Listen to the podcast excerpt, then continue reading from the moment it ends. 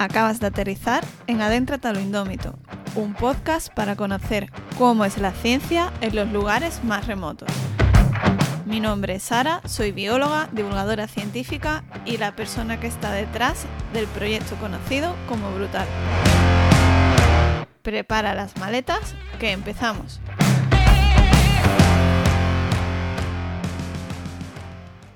A ver, os cuento. Mi idea inicial era hacer una pequeña presentación en cada programa, así a modo divulgativo, como en el programa de los Murcis o como en los siguientes que vais a escuchar. Pero en la entrevista de hoy resulta que se fue mm, completamente de las manos. Así que voy a optar directamente por presentaros a quién tengo hoy de invitado y nos vamos a la entrevista. La persona entrevistada es Pablo, que es amigo, como luego comprobaréis, y biólogo, actualmente doctorando y al que su tesis le ha llevado hasta la Antártida. Como hay entrevista para rato, vamos directamente a ello.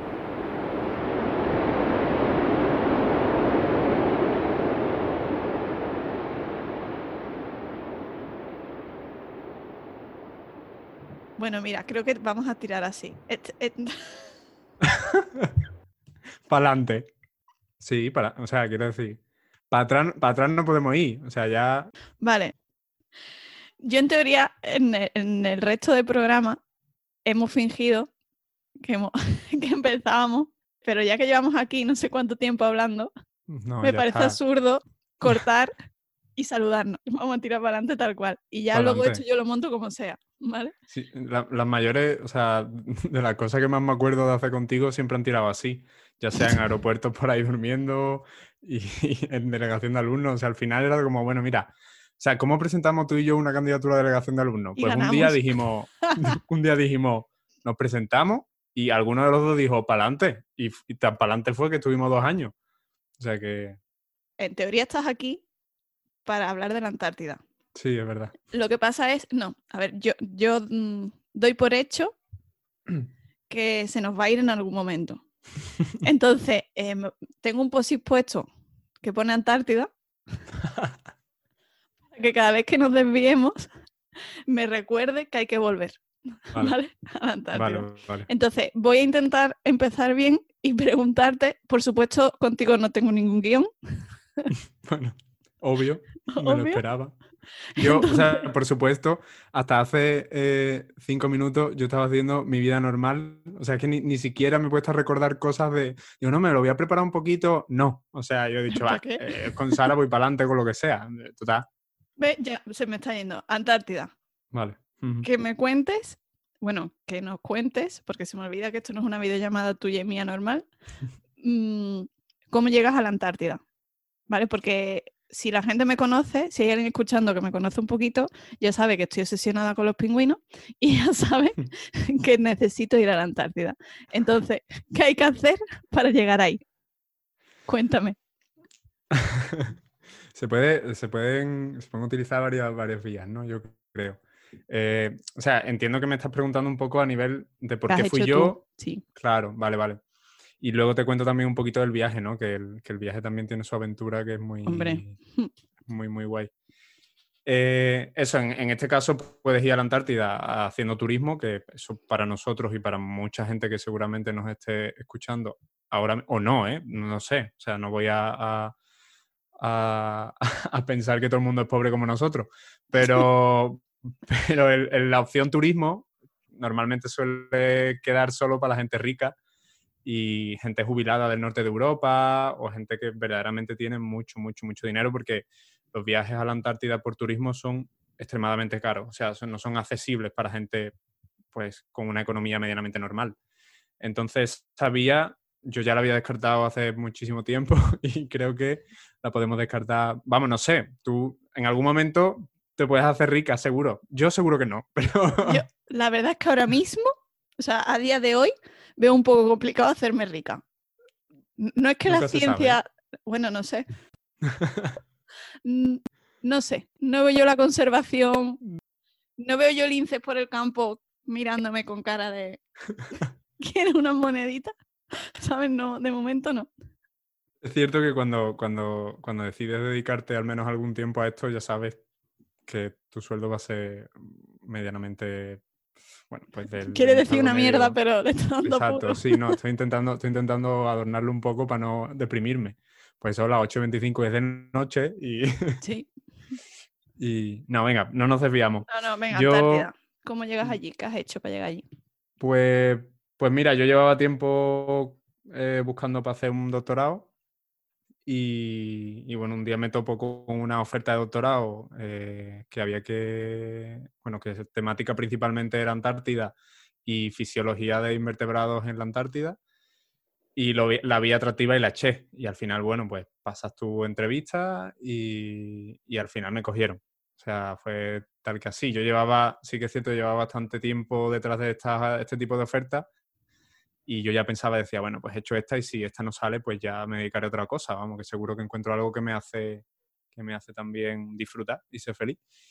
Y, y nada, me cogieron y en, la entrevista de hecho me dijeron, oye, mm, queremos preguntarte si tú tienes algún tipo de problema para ir a lugares mm, pues mm, remotos, o sea, muy, muy alejados, con unas condiciones duras y estar lejos de tu familia eh, durante un tiempo prolongado. O sea, si tienes problema en eso, porque para nosotros eso es importante. Y yo le dije, de primera le dije, no, no, ningún problema. ninguno.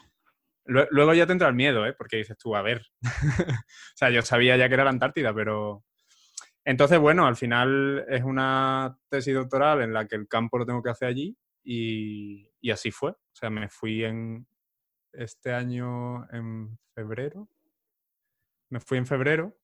Bueno, me fui a finales de enero y, estuve todo mes y medio aproximadamente. O sea, entre finales de enero y ya llegué a mediados de marzo o así.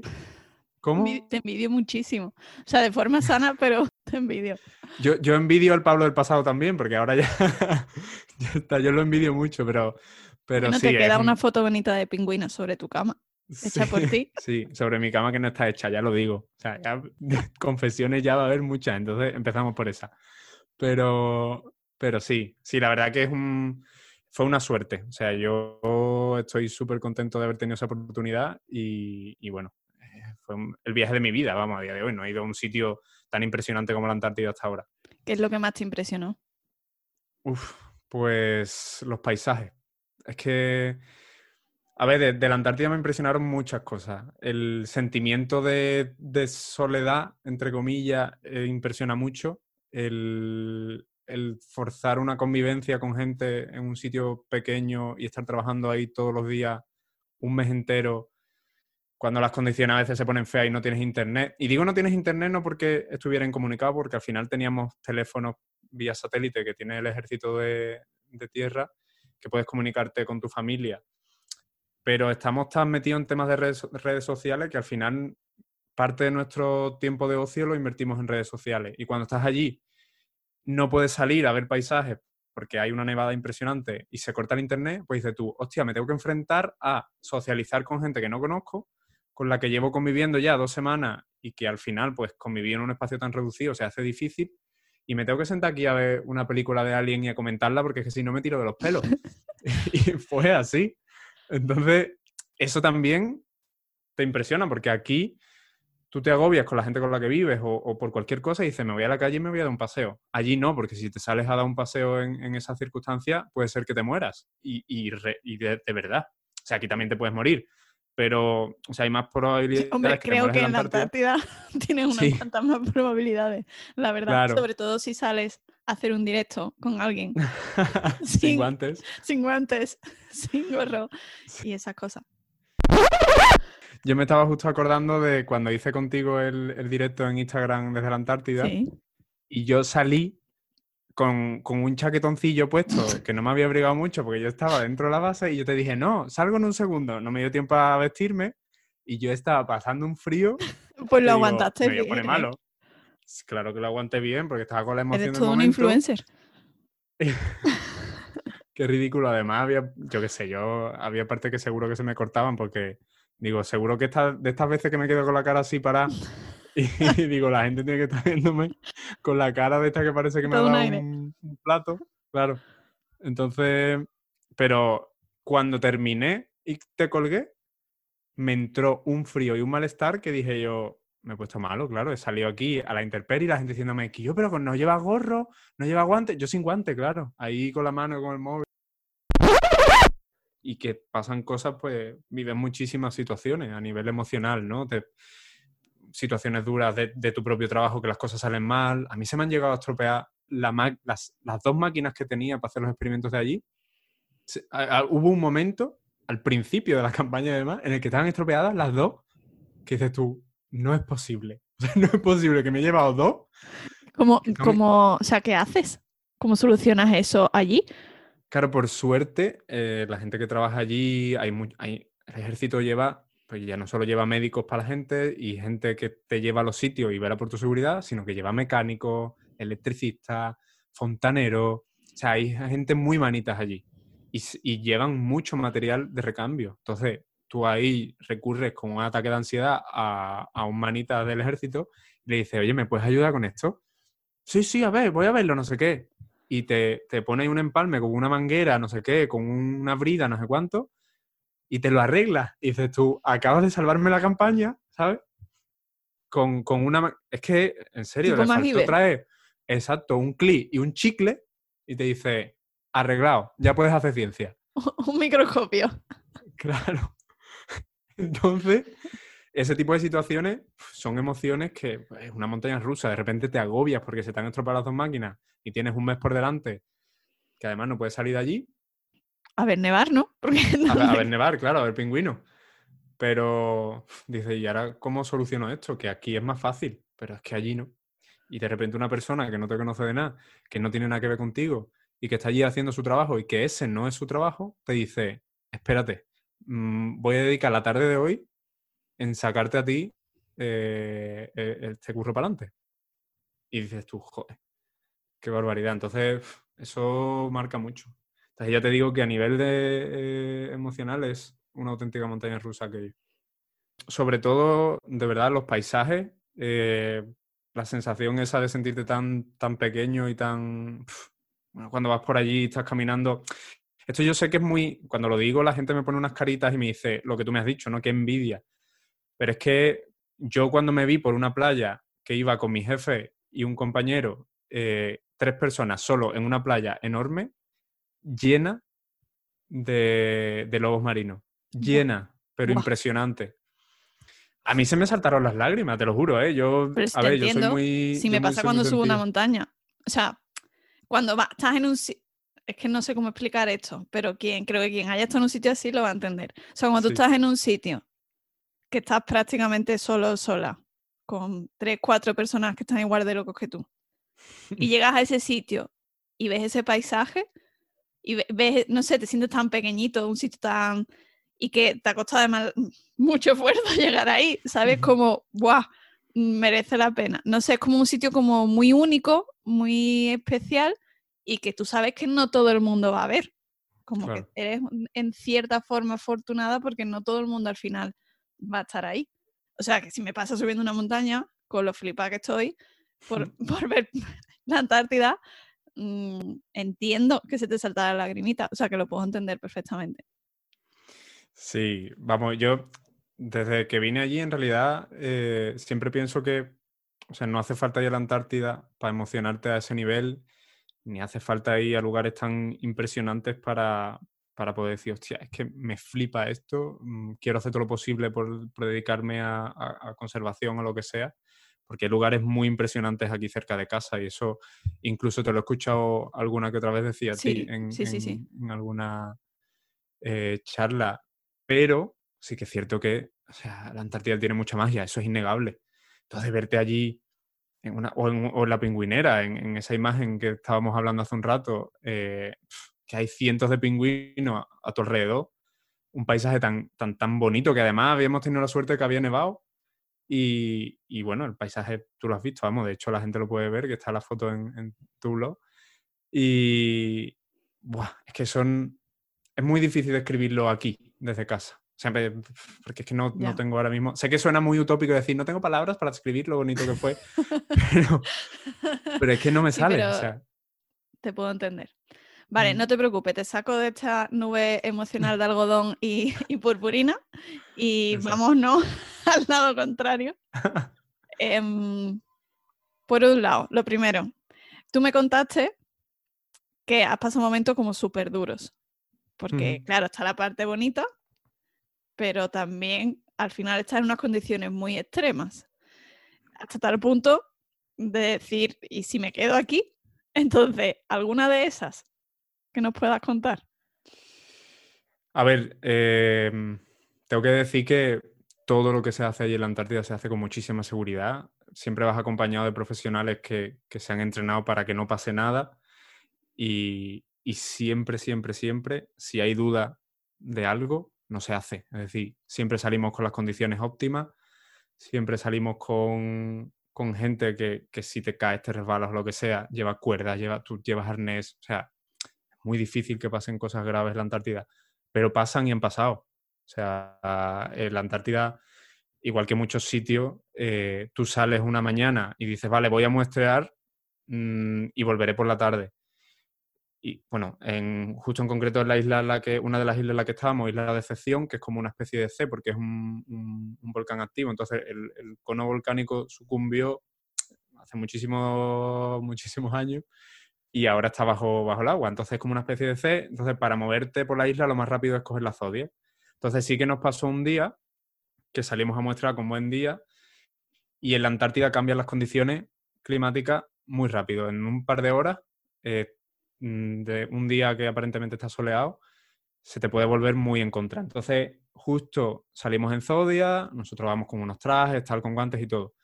Fuimos a Playa Lobera esa vez, que de hecho es la, la vez de los lobos marinos. Hemos ido varias veces a, es- a esa zona, pero, pero eso fue peculiar porque salimos, nos dejan en la, en la playa, venga, tira para arriba y en dos horas volvéis que estamos de vuelta. Pues nada, cuando ya estamos en el punto más alejado de, de la playa, justo cuando íbamos a coger las muestras, pues llaman por radio a la gente de, de la Zodia, oye, mira, que, está, que nos está avisando gente de meteorología que las condiciones van a cambiar y que se avecina una tormenta, que os vengáis ya. Entonces a nosotros nos llaman por radio también, siempre estás comunicado allí con todo el mundo, nos llaman por radio desde la Zodia, nosotros ya habíamos escuchado a la base porque es un canal abierto, oye, tenéis que volver ya, porque es que ya nosotros estábamos viendo, digo, uy, se está nublando esto un poco, ¿no? Pero claro, Poniendo un poco oscuro el tema. Exacto. Que se nuble un poquito en Sevilla, pues de bueno, o aquí en Madrid, vale. Pero ahí en la Antártida, pues es un poco más peligroso. Y yo lo pasé muy mal a la vuelta. O sea, el, el- el tramo de la, que nos montamos en la Zodia se puso un oleaje súper, súper peligroso. Sí que es verdad que la persona que llevaba la Zodia, pues está entrenada para eso, pero empezó a entrar agua, mm, te mojan las manos, las manos te duelen del frío, pero un dolor Eso A me ver. dijiste tú. O sea, eh, recuerdo una de las. Cuando te pregunté qué tal, una de las primeras frases fue: "Mm, No te haces idea de cómo duelen las manos en la Antártida. Y dije: Mierda, que a mí me salen muchos sabañones. Sí, eso sí, de hecho te recomiendan que te lleves cremas y tal, eh, porque se te, o sea, las manos te las tienes que cuidar mucho. A ver, mm, nosotros hay que tener en cuenta que nosotros estábamos en, en verano en el, en el hemisferio sur, entonces, y, en Antártida Marítima, que las, las temperaturas no son extremadamente bajas. O sea, yo no, no bajé de 8 grados bajo cero, o sea, que es que tampoco es que tú dijeras, no, es que estaba, o sea, hay gente que ha ido al norte de Europa hay gente que ha ido al norte de Europa de turismo y me ha dicho, joder, es que yo un día salí a 25 grados bajo cero y me dolían las manos, me puedo hacer una idea, claro. O sea, el, allí la sensación térmica ya cuando hay algo de viento y tal es diferente. Pero, o sea, yo lo que recuerdo es, estoy en una zodia en la que me estoy agarrando a las cuerdas de la zodia porque la zodia bota por las olas, me estoy mojando las manos, me han calado los guantes y hace, a lo mejor estamos a menos 4 grados y, y con las manos mojadas la sensación es horrible. O sea, yo llegué a pensar, ¿y si pierdo un dedo? Se me caen. no me parece tan descabellado que. Porque yo, o sea, ya era un dolor de no me siento, no siento las manos en, en nada. O sea, yo no sé si estoy agarrado o no. O sea, yo noto que estoy agarrado porque no vuelo. Pero yo las manos no las noto. es verdad, ¿eh? La gravedad no. Claro. Digo, yo tengo, yo tengo que estar agarrado. Pero ahora, lo que esté pasando con mis manos no lo quiero ni mirar, porque lo mismo, me acabo de partir un dedo y todavía no, no- no lo he No notado. lo he notado, claro, del frío. de los golpes. Entonces, yo recuerdo que en una de estas, porque eh, yo además se me ocurrió la genial idea de dejarme las gafas. Tú imagínate que digo, es que las gafas alguna vez te vuelan y no vuelvas a preguntar por las gafas. Ya, nunca. Entonces yo tenía una película, o sea, como bueno, yo no veía, claro. Yo tenía agua en las gafas. Bueno, yo estaba empapadísimo. Que yo decía. estoy imaginando. O sea, sí. es que te veo, te lo prometo. Me, puedes ver perfectamente. Yo, como ahora cuando te pones la mascarilla y te, te empañas las gafas, yo veía lo mismo. Y entonces yo me acerco a la persona que tenía al lado y le digo, oye, ¿tú notas tus propias manos? Porque yo no, no noto nada. Así? Sí, sí, sí. Eh, ¿Quién era? O sea, ¿era, ¿era jefe o era...? No, era un compañero que estaba haciendo también... Eh, o sea, un compañero es un chico que estaba haciendo la tesis que conocí allí.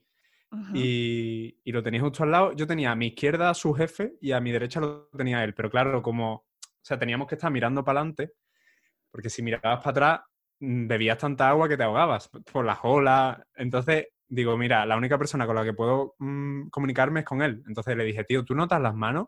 Porque yo noto un dolor generalizado de, las muñecas, o sea, de la muñeca hacia abajo, pero que yo no te puedo decir si me duele un dedo. O sea, yo noto como si me doliera un muñón ya. O sea, una bola. De semi gritando, ¿no? Porque, o sea, por lo menos cuando yo he ido a, en Zodiac, en, sitios así, yo no nunca me entero de nada, voy sorda. No, claro, a saber, a saber lo, lo que, entendió él. Claro, claro. Él, yo noté como que asentía con la cabeza, en plan, sí, sí, pero como. Y yo dije, mira, le pregunto luego, porque es que esto no tiene. Además, yo intentaba ir con la boca cerrada, porque cuando hablabas, al final se te metía agua en la boca, bueno. Entonces, sí que es verdad que fue muy bien, no hubo ningún percance, pero joder, es que se puso muy complicada la situación. Entonces, eso te puede pasar, te puede pasar en cualquier sitio. Y, pero allí, sabiendo que no hay hospitales cerca, que bueno, porque es una situación un poco compleja, pues da, un poquito de respeto. Mm. Has dicho lo del hospital. Em, hay que hacer una súper revisión médica, ¿no? Antes de ir. Tienen que darte el visto bueno. Ya te estás riendo y no te he preguntado por ninguna anécdota. Pero ya suéltalo. Sí, a ver, la...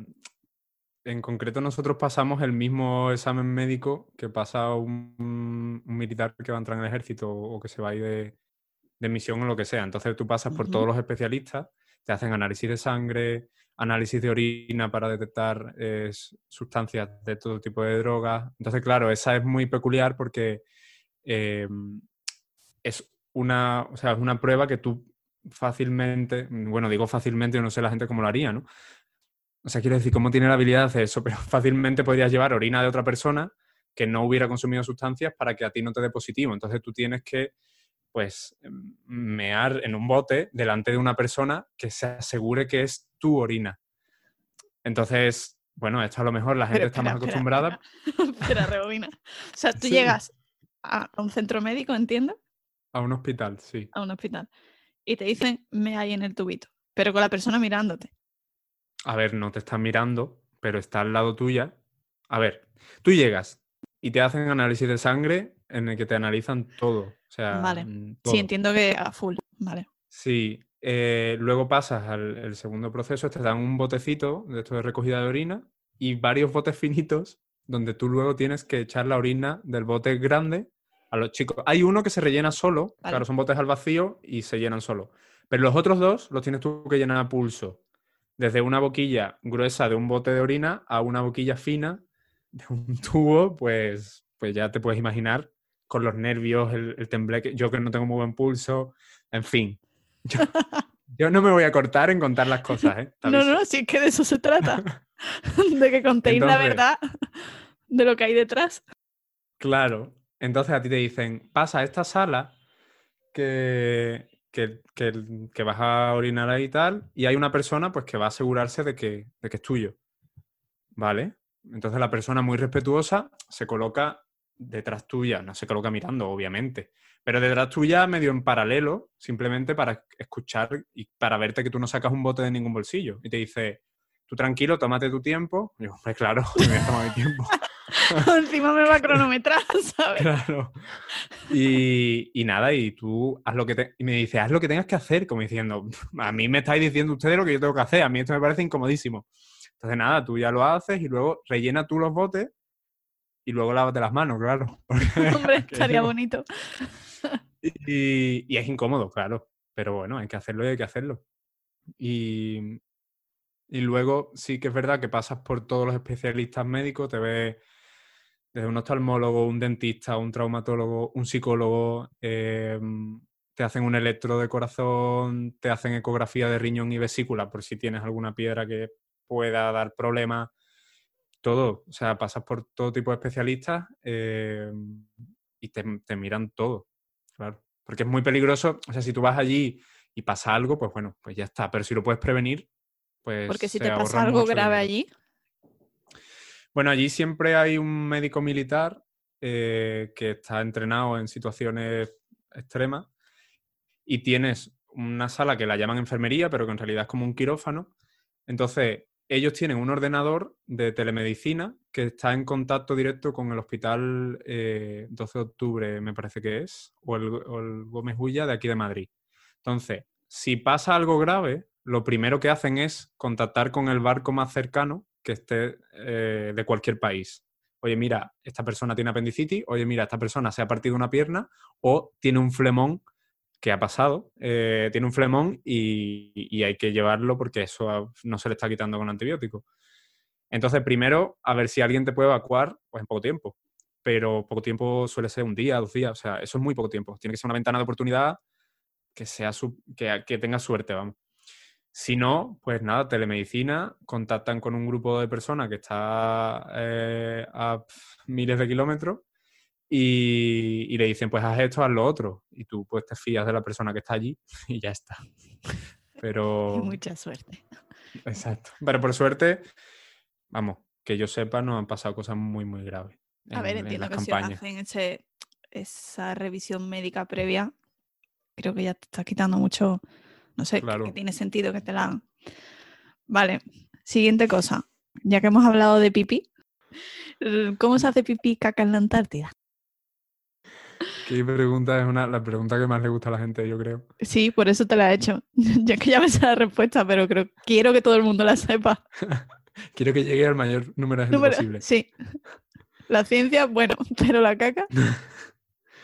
Sí, a ver, cuando tú sales de, pues eso, a, muestrear alguna zona, eh, no puedes, a ver, si es en el mar, o sea, tú vas a la orilla eh, y no es muy, mucho lo que sea, o sea, si es algo de, pues, orinar o lo que sea, a veces me sale orinar y a veces me sale mear, pero bueno. Se admiten las dos. Me, gusta más mear.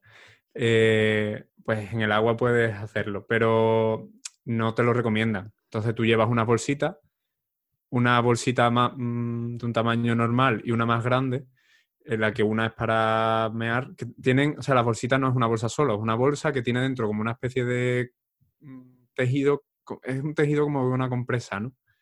lo que, o de un pañal, que lo que hace es... Que claro, y gelifica el líquido. Entonces tú puedes mear en una bolsita y tener un flan de tu propia o una gelatina de tu propio meao cosa que no es nada agradable, pero oye, eh, no sé, es peculiar.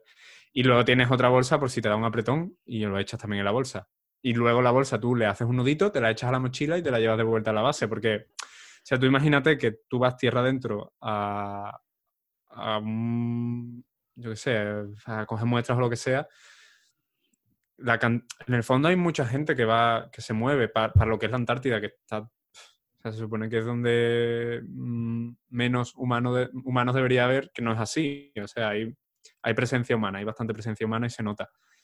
Eh, pero claro, aquello está, pues, tiene los aportes de los aportes de nitrógeno y los aportes de lo que sea de los animales. Si le sumamos los, los humanos ya, estamos alterando el medio eh, de una forma que puede ser bastante heavy a lo que están acostumbrados las plantas y los microorganismos de allí del suelo. Entonces hay que evitarlo. Mm, esto también te digo, eh, por protocolo lo tiene que hacer todo el mundo. Mm, si los turistas lo hacen o no, no lo sé. Yo sé que la gente que va allí para hacer ciencia lo hace y los militares lo hacen. Ahora, en temas de turismo, pues es complicado saberlo. Entiendo que todo esto luego se tiene que evacuar, ¿no? O sea, ya es como logística. O sea, todo esto luego tiene que volver de alguna forma, porque no se puede crear un vertedero ni nada allí. Bueno, no, o sea, allí para todo, allí para los baños que tenemos allí en, la, base, sí que hay una, una fosa séptica en, bajo tierra que va decantando todo y que entiendo que eso se va eh, depurando. Y... Pero todo lo que son residuos, por ejemplo, basuras y todo eso, parte se incinera y las cenizas se, eh, se recogen en el barco y se llevan otra vez a, Sudamérica y, se, se, tratan allí. Y el resto de cosas también. O sea, todo mm, se mete en contenedores y, no se deja nada allí. Lo que no estoy seguro es el tema de la fosa séptica, porque yo creo que eso mm, se va, se va tratando allí. Pero ahí más pillado. Toma, consigo que Pablo no sepa responder algo. Bueno, pues no, es difícil eso, ¿eh? Siempre tiene salida. Pregúntame por mi tesis, verás.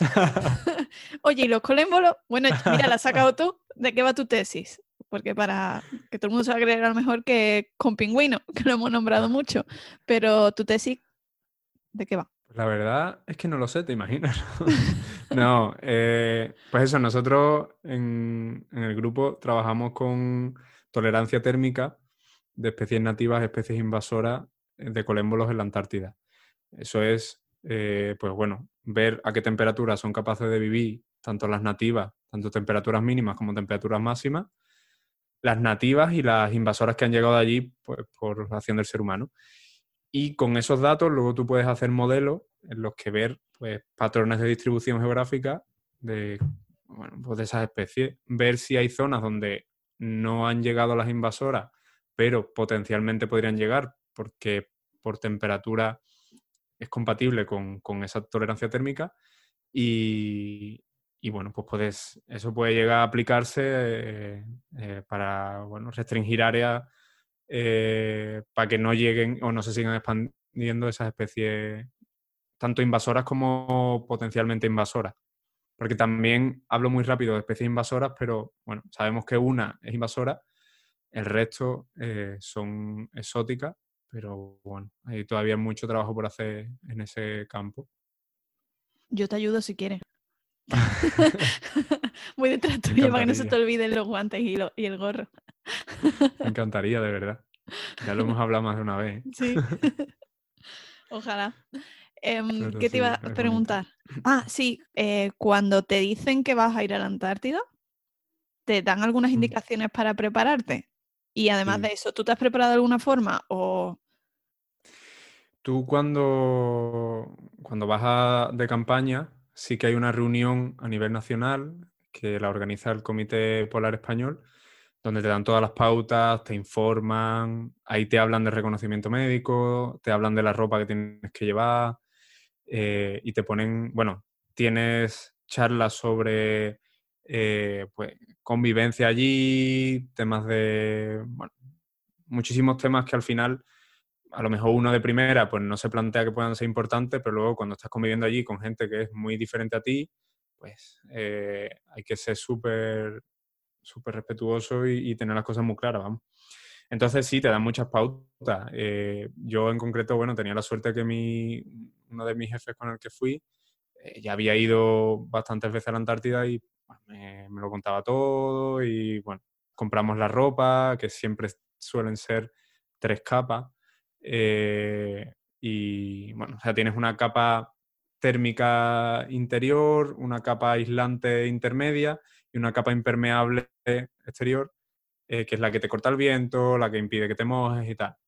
Entonces, luego ya tú varías, porque a lo mejor dices, no, es que yo en las piernas no tengo tanto frío, a lo mejor solo me pongo dos capas. Pues sí, pero lo que te recomiendan es eso, tres capas y ropa específica.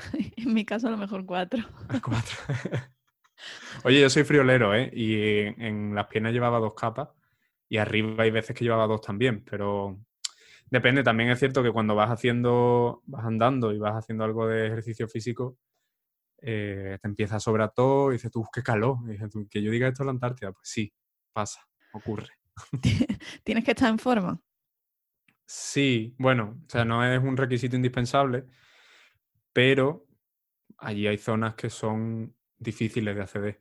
Entonces, si quieres ir y hacer los muestreos o lo que vayas a hacer, si ya sean periodistas los que van o militares o tal, bueno, los militares suelen estar siempre en forma, más que nada porque es su obligación, está en forma.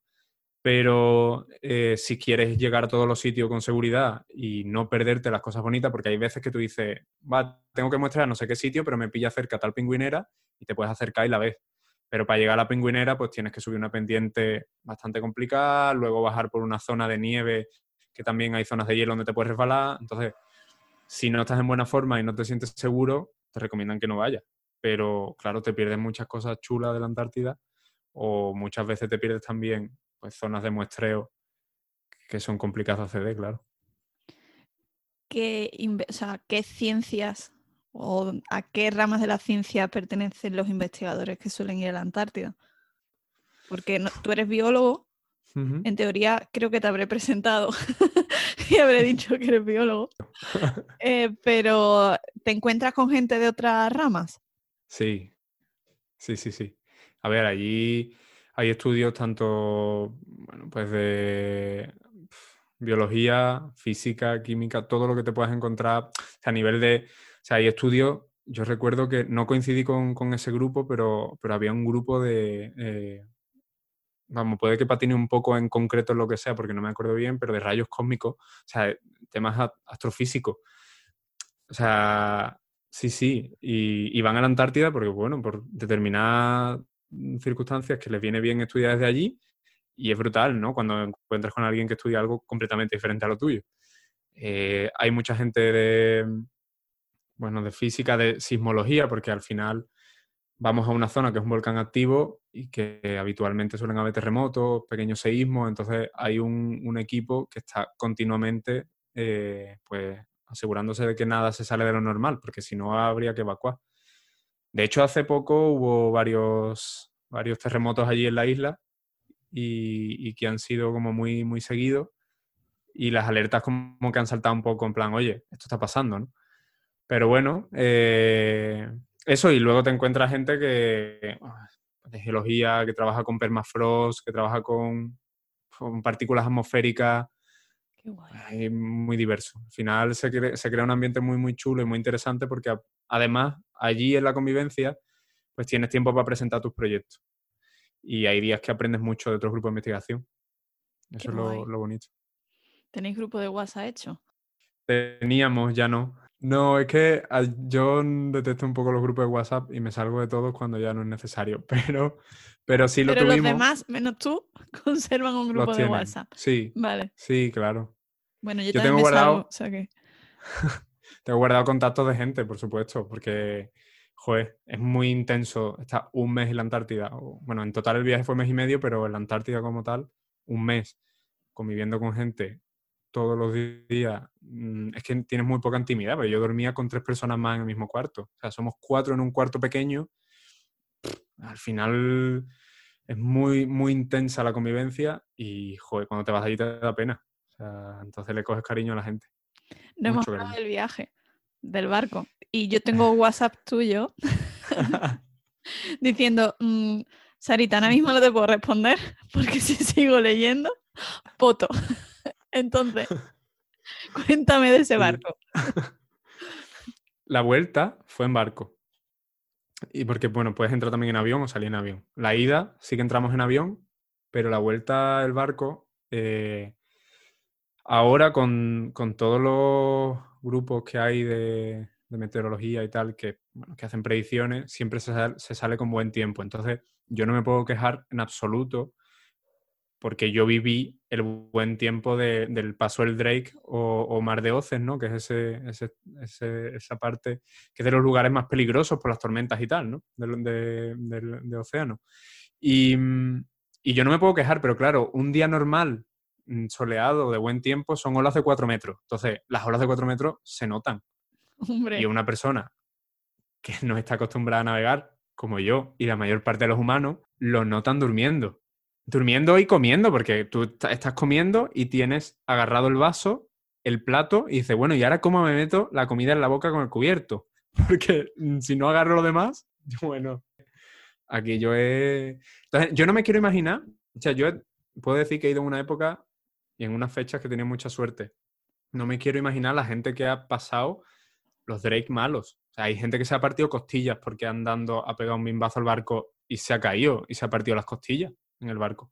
Por suerte a nosotros nos ha pasado eso, pero sí que es verdad que cuando tú estás durmiendo y hay un poquito de, pues, olas un poco más altas y tal, pues yo me acuesto ese día y digo, qué curioso, ¿no? Porque yo noto continuamente toda la noche como hay momentos en los que noto presión sobre mi cuerpo hacia la cama, que es cuando el barco está subiendo la ola, ¿no? Entonces te notas una presión sobre la cama y luego cuando el barco ya baja, pues tú empiezas como a flotar, dices tú, joder, ¿qué está pasando? ¿No? Me estoy elevando en la cama, digo, ¿estoy muriendo o, qué? O sea, me estoy separando mi cuerpo. Una sensación que al principio es muy incómoda. Claro, tú escuchas a la gente vomitar, la gente mareadísima. yo no puedo con eso. Mm, no sé si lo sabías, pero. O sea, yo en el barco a tope, sí. Bueno, imagino que en un barco así creo que todo el mundo puede votar, entonces no lo sé. Si he estado en sitios con olas grandes, el Zodiac encima, el barco en sí, de momento, de momento, nunca me ha mareado. Pero yo escucho a alguien hacer la más mínima arcada y allá que vas a votar. A ver, al final te acostumbras. son cuatro si, días. es una persona, ¿eh? si es un animal, no sé por qué, me da igual. Da igual, ¿no? Bueno, pues llévate tapones si algún día vas, porque... Eh, a ver, es que bueno, son cuatro días también, ahí, ahí las habitaciones son de dos, eh, son literas y, y bueno, es curioso de verdad. O sea, tú ves cómo tú te mueves por el barco, la gente que tiene experiencia, o sea, la gente de la Armada que, que trabaja en ese barco, se mueven con total naturalidad pero tú te sientes como dices tú, joder, ¿para que llevo dos piernas de palo? O sea, estás siempre agarrado a algo. Cuando subes las escaleras y bajas, dices tú, bueno, esto es una, vamos, esto es isla mágica. Entonces, es complicado y sobre todo a la hora de comer. Yo el primer día decía como, ¿cómo? Yo veía a la gente y no se te va el vaso. Pablo, yo, yo sin, sin poder comer tranquila. No, no, no. No, oye, pero te acostumbras. ¿eh? Hay veces que tú dices, cuando puedas me pasas el vaso. Tu vaso ha ido al otro extremo. Y dices, tú ya está. No pasa nada, ya me lo devolverán. No se, no se lo va a beber nadie. El, el ketchup por ahí, bueno, dice, te da igual. Ya, yo me voy a centrar en comer y cuando tengas sed, a la persona que está al otro extremo de la mesa le diré, ¿me pasas mi vaso que ha llegado a tu, a tu plato? ya te lo pasan, ya está. No pasa nada. Guay. Em, ¿La comida bien? Sí, sí, hay muy buenos cocineros. Y, no me, no me puedo quejar y además que en eso se, se esfuerzan mucho. Joder, había, había de todo, vamos. Yo no he notado en falta... Bueno, tengo que decir un pequeño detalle, pero bueno, que esto es normal. O sea, yo de los últimos días que estuve, que coincidía ya que la campaña se estaba terminando, pues había, había yogures caducados, pero que no dice, no, lleva caducado una semana. No, es que yo he llegado a comer yogures caducados de meses cercanos al año no voy, a comentar nada. No sé quién gana de los dos. bueno, no voy a preguntar yo, no haré más preguntas. Pero que no pasa nada, ¿eh? Yo, a ver, a lo mejor es que yo soy muy tal y yo estoy acostumbrado a comerme los yogures caducados una semana como mucho. Allí los yogures era como esto fue. teniendo en cuenta la temperatura, no sé, un microbiólogo o una microbióloga debería venir aquí a decirnos. Por favor, que intervenga alguien. Pero como estamos tú y yo, y, de microbiología creo que no somos especialistas ninguno de los dos, podemos seguir haciendo conjeturas. no pasa nada. Bueno, yo no me puse malo, ¿eh? Y, y los yogures estaban bien de sabor.